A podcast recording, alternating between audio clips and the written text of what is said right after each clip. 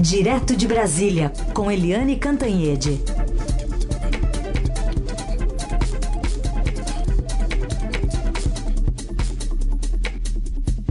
Oi, Eliane, bom dia. Bom dia, Raíssen, bom dia, ouvintes. Bom, vamos começar falando aqui do presidente Bolsonaro, que chegou de madrugada a São Paulo. O boletim médico do Hospital Vila Nova Star diz que o quadro é estável e que ele passa por exames. Exatamente. O presidente Jair Bolsonaro, que tirou férias no Natal, né, e foi lá para Guarujá, praia, etc., é, voltou a tirar férias também no Ano Novo, lá nas paradisíacas praias uh, de Santa Catarina, e a previsão era de que ele voltasse a Brasília amanhã, terça-feira mas ele passou mal essa noite e foi de madrugada para São Paulo para fazer exames. Lembrando que o presidente Bolsonaro, depois da facada, tem algumas sequelas, né? Ele já passou por obstruções intestinais e agora muita farra, muita festa, fim de ano, possivelmente ele é, é, é o que pelo menos já está na imprensa a confirmar ele pode ter tido uma intoxicação alimentar que foi potencializada pelas sequelas uh, da facada. Então, o presidente fica fazendo exames, claro que vão fazer os exames mais completos e vamos ver quando é que ele volta então a Brasília. Nem disse voltar a trabalhar, mas eu disse voltar a Brasília, voltar à casa dele. É, o fato é que hum, isso é muito importante, porque todo mundo está de olho na eleição presidencial e qualquer coisa assim já sacode o tabuleiro, já sacode as peças, já deixa todo mundo de, é, enfim, de, de, de, em alerta, né, para saber qual é, quais são as condições de saúde, as condições psicológicas, as condições políticas e, o, inclusive, o apoio partidário a cada um dos candidatos já colocados, né, Heisen? É isso, vamos acompanhar então. E agora, falando de candidatos, daqui a pouco a gente vai. Bom, vamos falar já então do, do candidato, pré-candidato Sérgio Moro. Afinal, o que, que pode pesar para ele trocar a candidatura à presidência pelo Senado, hein, Helene? Olha, Heisen, eu inclusive escrevi isso, uh, escrevi isso falei aqui na Rádio Eldorado antes mesmo do lançamento da candidatura do Moro. O Moro tinha um prazo que era muito decisivo, que era para ele sair da. Ele tinha até 31 de outubro para definir se continuaria ou não na empresa que ele estava trabalhando, aquela empresa que ele estava trabalhando nos Estados Unidos, a Marshall, etc., Marshall e Álvares. Então, ele tinha que definir é, se ia sair da empresa ou se ia ser candidato. E com essa, esse lançamento, ele optou pela presidência da República. Mas ele tem uma carta na manga ou um plano B, porque se ele não chegar a 15% até fevereiro, né, é, não está descartada a hipótese dele se candidatar ao Senado. Isso é o que está na imprensa hoje, né, é o que eu já tinha escrito antes dele se lançar, mas nunca se sabe, né? Tem a política tem uma dinâmica que às vezes surpreende a gente. Né? Eu acho que, apesar desse raciocínio pragmático, muito assim rigoroso. É, das vezes que eu conversei com ele, eu achei que ele está muito animado com a candidatura à presidência, apesar de estar tá sentindo no lombo o que os políticos sempre sentem, que é a pressão. Então, por exemplo, já teve aí a decisão é, do ministro do Tribunal de Contas da União, Bruno Dantas, exigindo que a empresa, né, essa essa empresa de consultoria, a Marcel Ende Álvares, de quanto pagou para o ministro Sérgio Moro, qual, qual foi o rendimento que o Moro teve com esse trabalho.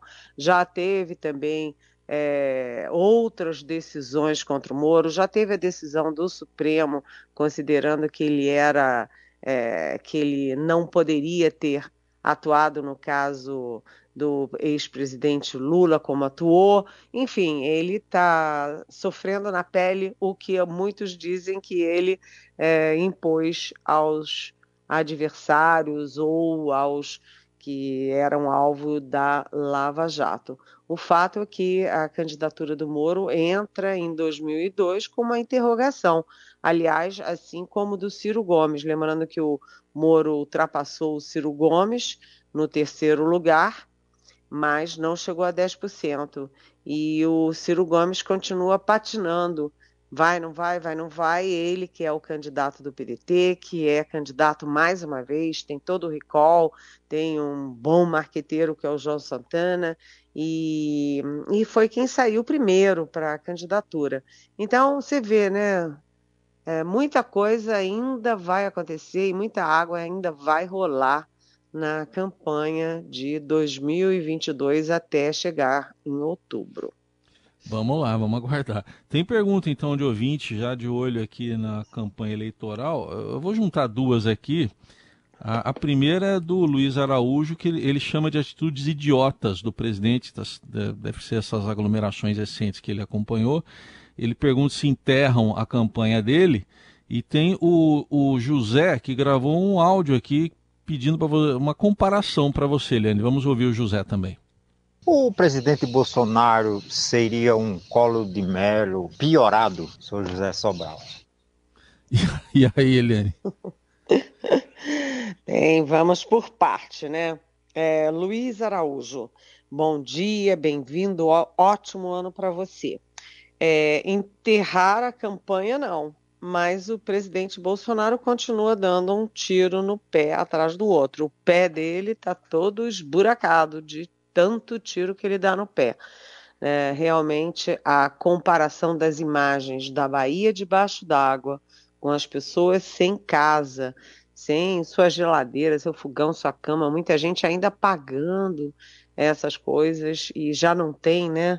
É, e a comparação dessas fotos de um lado, dessas imagens de outro, e do outro lado, o presidente Bolsonaro andando de jet ski, ora sozinho, ora com a mulher dele, a Michelle, ora com a Michelle, com a filha dele, a Laura, é, andando no Beto Carreiro, né, de, de Hot Wheels, e enfim, é, fazendo aglomeração, sem máscara. É, não é sério, né, Luiz? Não é sério. Então, enterrar a campanha, não. Mas o presidente Bolsonaro vai dificultando a, a caminhada dele para a reeleição. Aliás, os próprios aliados têm dito isso para ele, o pessoal do Centrão, alguns aí militares, mas ele não ouve ninguém. Ele mete na cabeça e vai em frente. Agora, José Sobral, muita gente se pergunta isso se o Bolsonaro é um Collor de Mello. Eu diria que um Collor de Mello era mais racional, sabe? Era mais. É, tinha mais noção é, da, da, da dimensão do cargo do que o Bolsonaro. O Bolsonaro faz o que quer, o Bolsonaro não governa, você tem pandemia, não tem reunião ministerial nenhuma, você tem gente comendo é, osso e não tem reunião ministerial nenhuma. Você tem a crise na Bahia, a calamidade da Bahia, ele está de jet ski, ele não governa. O Collor de Mello governava, né? E o Bolsonaro não governa. Acho que são histórias diferentes. O, o Collor de Mello também era muito jovem e tinha sido só político. E o Bolsonaro foi um militar, um péssimo militar, que saiu pela porta dos fundos do Exército e foi 28 anos do Congresso.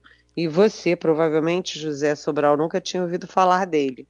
Então, são figuras diferentes, mas de qualquer jeito são figuras que bem não fazem à história brasileira, ao governo, à justiça social, ao equilíbrio da nação, a, a boa política e ao futuro, né? Muita gente está achando isso, né, José Sobral?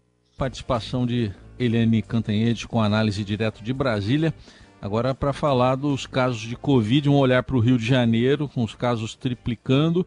A Anvisa também de olho nos cruzeiros chegando ao país, né, Eliane? Olha, Raíssen, a situação não tá boa, né? Porque, como previsto, é, todo mundo viajando no Natal, no Ano Novo, todo mundo fazendo festa, aglomerando, e como todo mundo está vacinado, todo mundo está mais seguro. Né? Então pega a Covid, mas não pega forma pesada, não vai internado, dificilmente, né? Internado, morte, as mortes estão caindo, continuam caindo e tal. Então tá todo mundo abrindo a guarda. Então você tem a notícia já de que o Cláudio Castro, que é o governador do Rio de Janeiro, está com Covid. As internações no Rio triplicaram.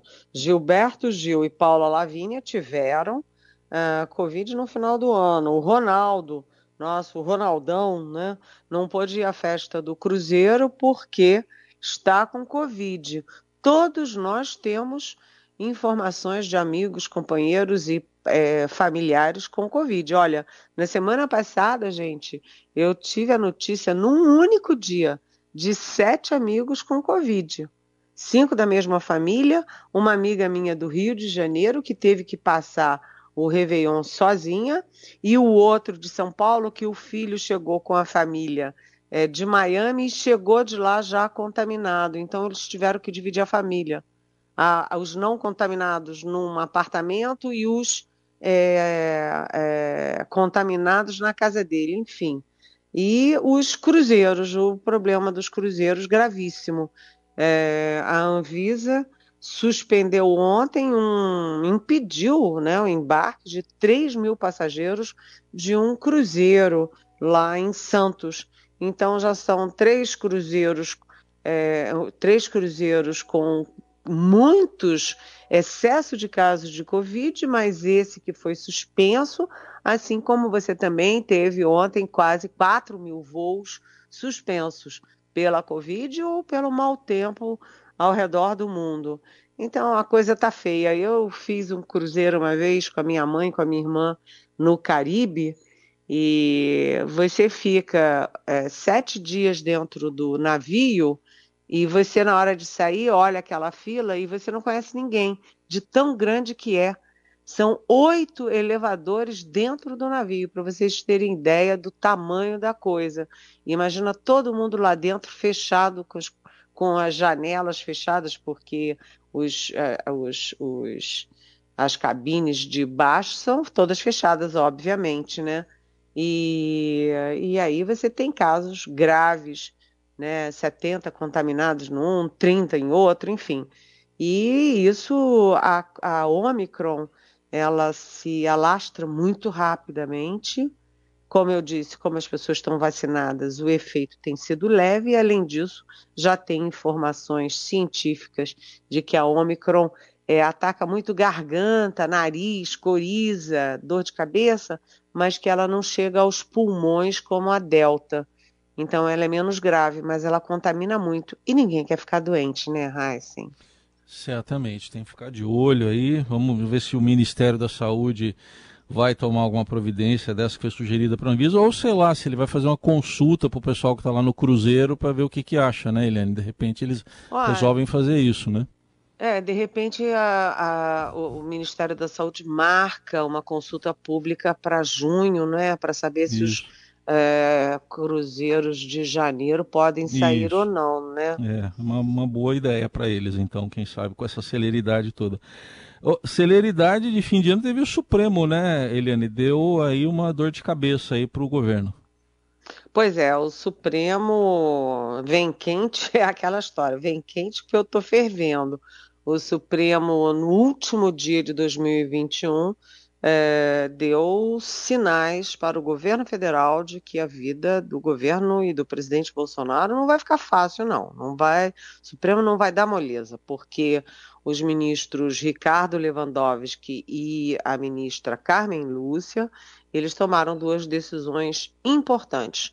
Uma é, suspendendo aquela portaria do MEC, do ministro Milton Ribeiro, né, que proibia a exigência de vacinação para estudantes, professores e funcionários de universidades. Ou seja, ele estava dizendo: venha, venha, Omicron, venha, venha, Delta, venha para as nossas universidades federais. E aí o Supremo disse: não, suspendeu. Além disso, também o Supremo exigiu informações do Ministério da Saúde sobre essa tal de audiência de, pública é, sobre a vacinação para crianças de 5 a 11 anos. Lembrando que o presidente Bolsonaro, que nunca se vacinou, já disse que não vai vacinar a filha dele coisa nenhuma, é, já ficou falando de miocardite em, em criança que toma vacina, enfim, o presidente Bolsonaro faz campanha contra as vacinas, agora contra as vacinas das crianças, e o Ministério da Saúde fica dificultando. De qualquer jeito, Uh, o ministro da Saúde diz que a audiência pública, que é toda esquisita, toda questionada, toda polêmica, é, vai ser dia 5 e que no dia 15 começa a vacinar as crianças. É importante o prazo, sabe, Heisen, porque as aulas vão começar em fevereiro e as crianças, as escolas, os professores, os funcionários já foram muito sacrificados com um ano e meio de pandemia, com as aulas fechadas, as crianças tendo que fazer remotamente aula, criança pequena ficar no computador, olhando computador, as crianças pobres que não têm computador nem internet. Então, eu acho que a prioridade do Ministério da Saúde, do Ministério da Educação e do governo era garantir a segurança para uma volta às aulas com tranquilidade e com garantia de que agora vai, né? Vamos ver, né? Esses prazos aí se vão ser cumpridos. Então, e teve também é, o ministro Lewandowski, né? Que você lembrou, ele aquela medida das universidades serem proibidas de pedir va comprovante de vacinação, né? Também outra derrota aí para o Ministério da Saúde, do, aí no caso da educação, né, Helene? É, é, foi o que eu falei. Eu falei, é, né, da decisão isso. de suspender a decisão do Milton Ribeiro, Milton Ribeiro, que é incrível, né? Ele quer que todo mundo vá, ou contaminado ou não, contaminar, assim como contaminam os cruzeiros, contaminar as nossas universidades. O Milton Ribeiro, que passou o ano inteiro, e aliás, esse tempo todo, um ano e meio de pandemia, você não viu o Milton Ribeiro, hora nenhuma, coordenando nada, nem aula remota, nem computador, não brigou com o presidente quando o presidente impediu, vetou uh, a verba para, para digitalizar as escolas, para trazer internet para as escolas públicas. E ele só aparece para falar besteira, né? No Estadão, que foi a primeira entrevista dele, ele já criou aquela de que é, jovem gay é fruto de família desajustada, né? Isso é contra a ciência total, né? É, mas enfim, e agora ele aparece com essa e o Supremo disse: ah, ah, não, senhor, e suspendeu a decisão do Milton Ribeiro, que aliás não foi a única, porque não. também o ministro do Trabalho, Onix Lorenzoni, também fez uma portaria proibindo a exigência de atestado de vacina nas empresas e o Supremo suspendeu. E aquele Mário Frias, da Secretaria de Cultura, que adora armas, não sei o quê, também proibiu a exigência de vacinas para quem entrar nos museus federais e tal, nos teatros federais. Eles, eles são a favor do vírus, né? Certamente. E só uh, um último registro, Eliane, antes da gente se despedir, saiu também uma nota aí do, da Presidência da República, da, da Secretaria de Comunicação da Presidência da República, dizendo que o presidente passa bem. Diz isso só. Mas, enfim, as notas a gente vai acompanhar pelo hospital. O hospital Vila Nova está informando que o presidente está num quadro estável, passando por uma avaliação médica. Vamos continuar acompanhando. Helene, é, obrigado. E torcendo, Oi, diga. E torcendo, né, Heisen, para Sim. que o presidente, que a saúde do presidente esteja em dia, que tenha sido só um susto e que ele e a família, enfim, saúde para ele e para a família, né? É isso. Então, amanhã você volta, Eliane. Obrigado. Até amanhã. Até amanhã. Beijão.